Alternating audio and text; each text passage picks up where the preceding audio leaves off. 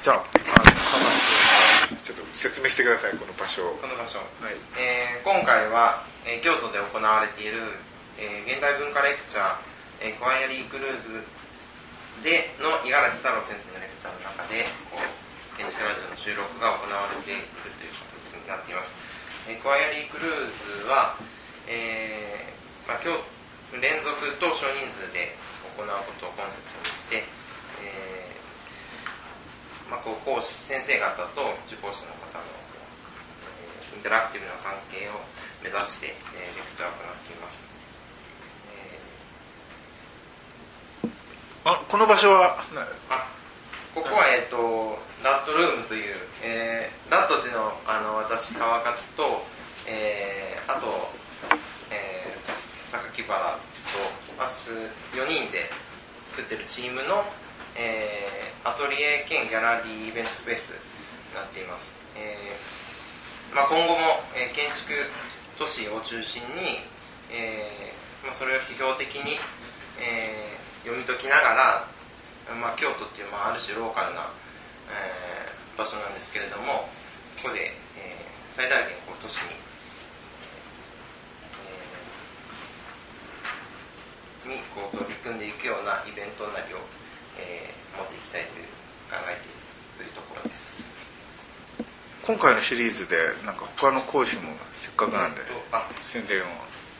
えー今回は、えー、と五十嵐太郎先生の他に、えー法哲学者の大谷先生という名古屋大学の、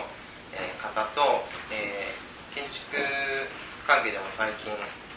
さまざまなメディアに登場されている、えー南郷先生をお迎えしていますまあそれぞれその分野の違う、えー先生方をこうお呼びして、えー議論していただくことで、まあ、いろんな側面からあのそのテーマに沿って、えーテーマをこう読み取っていくことができるのではないかと考えています、まあ、大谷先生というのは、えー法哲学の、まあ、専門の方なんですけれども主にその監視社会特にそのいわゆる工学主義的なアーキテクチャルなその環境管理というものが、こう私たちの自由っていうものと、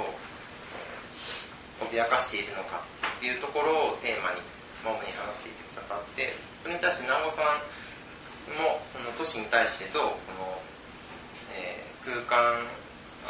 空間を生産する主体として、まあえー私たちがどのようにして都市に関与していけるかのようなことを語ってくださることになっていますので、えーぜひ、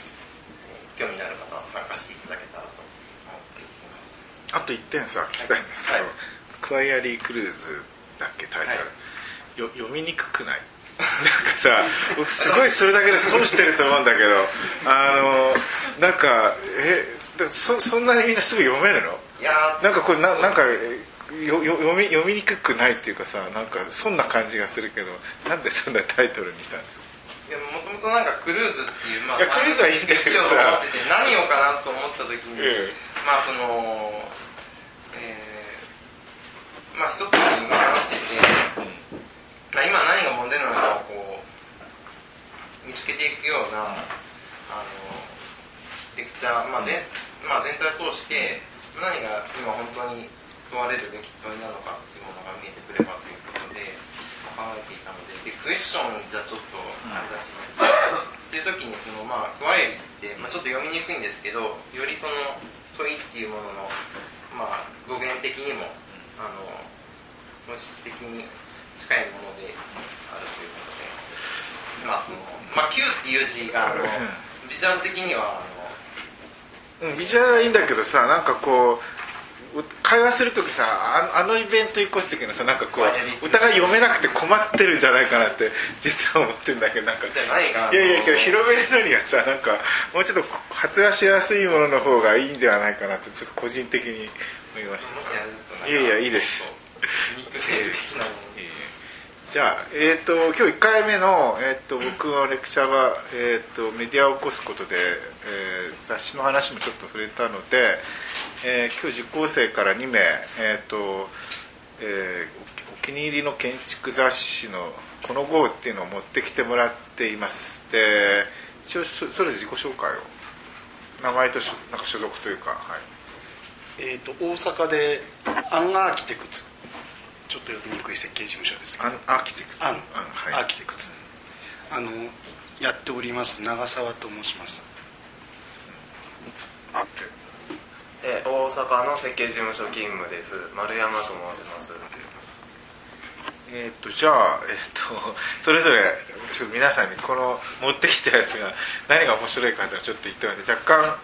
面白くないかもしれないですけど。いいや建築雑誌を持ってきてくださいっていうだけだったので、えまあちょっといろいろ考えたんですけど、ええ。とってもわざと面白くない雑誌を選んで持ってきてます。これは、えー、と91年の1月号の新建築なんですけどえっ、と17年ぐらい前のもんなんですけどこれなんで持ってきたかっていうと僕が学生大学2年生の時だったんですかね。初めて買った建築雑誌なんです。それはつまんないよね。いや僕もさ 僕もさ初めて買ったし新建築ってさ87年ぐらいかな。なんかパルテノン玉が載ってる号でさ いやなんか1回ぐらい雑誌買わないとまずいかなと思って買っただけで面白いのが載ってるからっていうんではなくってね。とりあえず1回2000いくらするんだっけ？えっ、とこの時まだ1800円です1800円か。ちょっと怠慢はたいて、まあ、買ってみようかってちょっと勇気を振り絞って買ったというそれだけ。わけもわからず ただそのその後まあいろいろえ先輩の話とか、えまあいろんなメディア通じてえ雑誌を買ったりしてたんですけど、ええなぜかこの雑誌だけは捨てずに残ってたんですよね。これな何？あれ？池波四郎のあの 池波吉野さんですか？はあ。あの池袋にある。ああれ？あの池池袋のあの東京なんだっけ？えっ、とここなんだあれだよね。えーと東京芸術劇場。またすごくこれが僕あんまり好きじゃない。回収するらしいですけどあ回収してあのエスカレーターも取っ払うらしいですけどええ。ーとご覧になった方いるかもしれない。でもバブルの時代のなんか雰囲気。まあこんな建物です、で、まあ、当然何がいいかも分からずにやみくもに買ってるわけだから、買ったからにはこれがいいはずなんだと思って言い聞かせながら見てたわけですこれを。でそのそれから、まあ、やっぱり飽きちゃって見なくなって、あの製図台の下にこう台として置かれて十何年あったんですけども最近は読んでないですか真剣いやもちろん。読んでるけど買うのは？え買っております。最近はじゃああの意思を持って面白いのが載ってる時は買うとか。そういうふうにしてますね。毎月買うのはちょっと場所が、あのかかさばるんで買わないようにはしてますけども、えあとまあこの時代は分厚かったね。3分の1が。広告がねやっえぱすごく。なんでね。でまあその昨日夜も一応持っていくからってこう見てたらと。時代をやっぱり感じるんですね。でこの時はこれが多分す、まあ、広告なんかでも新しい広告その魅力的な広告で,、で内容も多分これが一番建築の新しい形だということで出てるんですけども全然今だと新しく感じないんですよねでそのその17年前に考えた僕のこの建築観っていうのとこの今僕がこう建築設計事務所をやってる考えてる建築観っていうのは全く違うんだけどもそのオンタイムでこのこの時の熱は知ってるわけですよ。だから僕の中でその身体感覚である建築士っていうのはここから始まってるんですよね。そういう意味でこうとっても面白くはないけども何らかのマトリックスになってる雑誌だなと思ってそれで、えー、と持ってきてます。まああの逆に言うとまあねあのバブルポストモダンの時代なのであでも湘南大が載ってるんだこの方は。あ結構あ熱いね。えっ、と篠原さんも。そうですね。篠原さんもこう出て熊本のやつも載ってるんだよね。はい。あのうん警察署も。今のだから学生の世代だと逆にポストモダンがぶっ飛んあ消えちゃってるからあ近い新鮮かもしれない。うん、あの新鮮というかいやもう知られていないというかだから、うん。うん。この時のこの僕がいいと思ってたのは一体何なの そうです。ありますよあ何だったんだろうっていうのがそのまあ、それはあのうちのラジオでも「ダイハードポストモダンで」ええ。しつこく取り上げていてあのなんでこんな西井和弘が取り上げられるんだっていぶかしがっている先生もいるそうで。ええ本当にそう思うんですけども でも20年経ったら今こう話してることが同じことになってる可能性もあるかもしれない、いやだから逆にねあの今の学生ってまあうちの方学生だよね。あのイームズとかプルーベってはっきり知らなかったの僕ら。僕が学生の時は当時誰もイームズなんて言わなくってあのいや本当だから歴史ってこんなにかだからまあミッドセンチュリーが、ね、すごいブームになってあのもうなんか別にちょっと建築じゃなくてもデザインに関心がある人はイームズ知ってて当たり前みたいな状態になったけど逆にこのこの時は誰もイームスの話もしてないし誰もプレーベの話もしないしっていうそれぐらいものの価値観ってひっくり返るっていうかまあそういう意味ではすごくねあの考えさせられるというか、だからその有名建築家の当時デビュー作みたいなそういう雑誌を持ってきてもいいんですけども大体本なんかでいつも見れるけどこれは多分なかなか今見れないその内容はともかくとしてものがあるんじゃないかなちょっと思いながら分かりました。ありがとうございます。じゃあもう一冊の方は。えーっとですね、私が持ってきたのは、えー JA の66号、えー風景っていう特集去年出たものなんですけれどもこれはあの、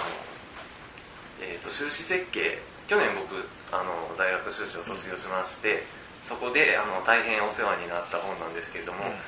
あのネタにすごい使ってそうですね ネタにすごい使ってもうあのなんですか修士設計ともなったらその大学院で2年間研究した成果をあのなんかこう自分独自のこう作風みたいな編み出して最終的に作品にしたいなと思ってたんですけどで都市と建築の関係みたいなのをやって、あの研究テーマでやってたんですけど最終的にそれが形にするのがすごい難しくて最後にあの修士設計のちょうど形にしないといけないっていうすごい追い詰められてくる7月くらいの時期にこの特集が出まして、これに最終的に全て持っていかれてしまったっていう。まあ、どういう特集かもうちょっとあの説明をあの言葉で。あどういう感じのこうな切り口で内容になってるかという。えーとですね。どういう切り口？ぼ僕の言葉でもいいですか？あいいんですよ、え ちょっとすごいあの僕のあの、えーなんだろうな勝手な考えが入ってしまうんですけれどもえっ、とまずあの僕はその誰かが一個建築作品を作ってでそれがムーブメントになっていろんな人が真似ていくっていうのはにすごいあの感動するタイプででこれが出たのはそもそもあの西澤龍恵さんがハウス A っていうのでが出た時にあの新建築であの出た時にその中でその風景っていう言葉をキーワードに、えー、と建築の中とその都市空間をつなげていくっていう話が出たのをきっかけになんかいくつかの本でその風景っていうのがそのすごいその時期消費されてた言葉というかすごい流行った言葉であったんじゃないかなっていう。でそれをあのうまくこうついて。で僕はもちろんなんかその時は修士設計でそういうあの流行ってるものに流されたいとはもちろん思ってないんですけどなんかこううまくうまいこと流されてしまった。なんか一つムーブメントがあったようななんかキーワード、風景っていうものだったんじゃないかなと。紹介されてるのは例えば。あ紹介されてるのはですね まず西澤龍恵さんの本あの作品が、えーと「森山邸」ですとかあとさっき言ったあのハウス A ですとか、まあ、3つほど載っていてであとはそのえー石上純也さんとか、えっ、とまあ最えっ、と比較的、えー若手の最近の建築家の、えー人気の今人気のあなんとなくまあすごい流行りですがちょっとあまりにレンジが最近すぎるというかさ ちょうど困ってる時に出た特集号なわけだよね。あそうですね。なので、まあ、むしろさじゃあもう一冊だけそのアルトロッシがあったのがすごい気になったんだけどいやだからこれはまあさすごく普通じゃん。今なんかもう今の今ね最近学生の人が最も普通に読むからあえてズレがあるとしたらなぜアルドロッシがあるのかだけじゃとちょっと聞いて。そこはまあちょっとねあの違うよね。なんでですか？いえアルドロッシはこれ A プラス U のアルドロッシュの特集号ってこあそうです A&U のアルドロッシュのといつのいつですか？80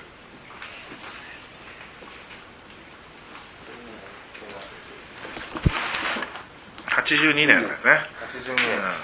うん、ななぜアルドロッシュにかあの ちょっとだいぶまた雰囲気違うじゃないですか。このこの人たちと。これあ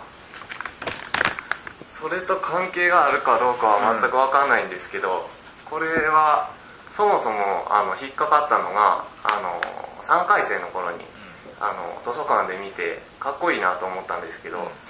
なんかよく分からなくて、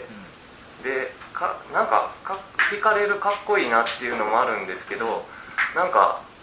かっこ悪いなっていうのも同時に思ってて、なんか同じ時期にそのコルビジェとかが結構かっこいいのをやってる時になんか三角形とか。コルビジェットはでもだいぶ時あだいぶ違違う。うってよう。な気がするだいぶ違いますうん、コルビジェがなくなって後からなくなった後からうん。なんかそのそういう派手な作品がなんか建築がある、あった後とかになんでこんな、あの結構普通な形が人気、あの本に、えー特集されてでなんかアルド・ロッシっていう建築家が有名になってるのかよく分からず見てたんですけどそれからあの3年くらいしてあの大学院の最後に旅行に行った時に、えー、と初めてそのヨーロッパを体験して、そのなんかこの本に載ってる写真ってすごい寂しくて全然人が写ってなくてでしかも普通の柱であったりとかしてもうその意味が全然分かんなかったんですけどえミラノを見たんですか？どこのアルドロッシュを見たの？えーっとえー、あガララテーゼと、あと,、えーっとその墓地ですね。あ墓地参加ってあれどこにあるんだっけあれは？あれもイタリアのえー、えとベネチアから、えー、あ違うベネチアからフィレンツェの墓地どうでしした？墓地は実際に行って。たあ墓地は墓地は？ですねなんかめちゃくちゃ綺麗でし綺麗っていうのはね手手あの手入れが行き届いていて。たいやなんかそのあのただの四角い形というかなんか立方体がこうなんか草原の中にポンって置いてあるとかっていうのが、なんだろうなかっこいいっていう、なんかすごい、えー静かでかっこいいなというイメージを持ったんですけど。これさあのこれ要するに何？コピーをして自分で製本をしたと。あの学校のやつをコピーして。ああそう全ページ入ってんの？全ページ、はい、2冊に分けおて。おそれはなんか一番思い入れを感じるね。なんかアルドロッシを誤解してると思うんですけど、ええあのアルドロッシこれをその、コピーするきっかけになったのは、えーパルテノンに行った時に、うんあのパルテノンのその柱の下の方にこう人が腰掛けててものすごいどぶぶといんですよねパルテノン。であパルテノンじゃパンテオンですすみませんパンテオンに行った時にでそのなんかあの影に隠れたり出てきたりしながらこう子供が遊んでる風景があってでようやくなんかちょっとそのすごい普通な柱の写真で人が写ってないなんかこの作品集の意味がなんとなく分かったような気がしてあの僕は多分そのなんか日本人でそういう列中の思い出とかないから、なんかあの柱が立っててもなんか寂しいしなんとも思わなかったんだけどもまあ多分そのイタリアの人たちにとってみたらなんかあのただのそういう柱とかに、あのそういう思い入れがあったんじゃないかなっていうのを言ってあのパンテを見た時になんかそういうのと関係あるんじゃないかっていうことを思ってちょっともう一回帰ってきた時に全部コピーして。あ帰ってからコピーしたの？これ。あそうですそうです。最初に見た時どれぐらいかかったの？すごい大変な感じがするけど。のりで貼ってるからこれ微妙になってるな。あそうですそうです。全部ノリで貼り合わせて。大変だね。なるほど。まあでも。ほんでまた、うちの大学の図書館ではなくて、うん。京都精華大学っていうところの図書館で、うんそこにちょっとあのまた思い立って。なるほど。分かりました。いやこれはでも大事だよね。分かりました。はい。幸せそれは そんなに変えないから、じゃあまあそんなところではい。じゃあ収録終わりということで。はい。ありがとうございました。お疲れ様です。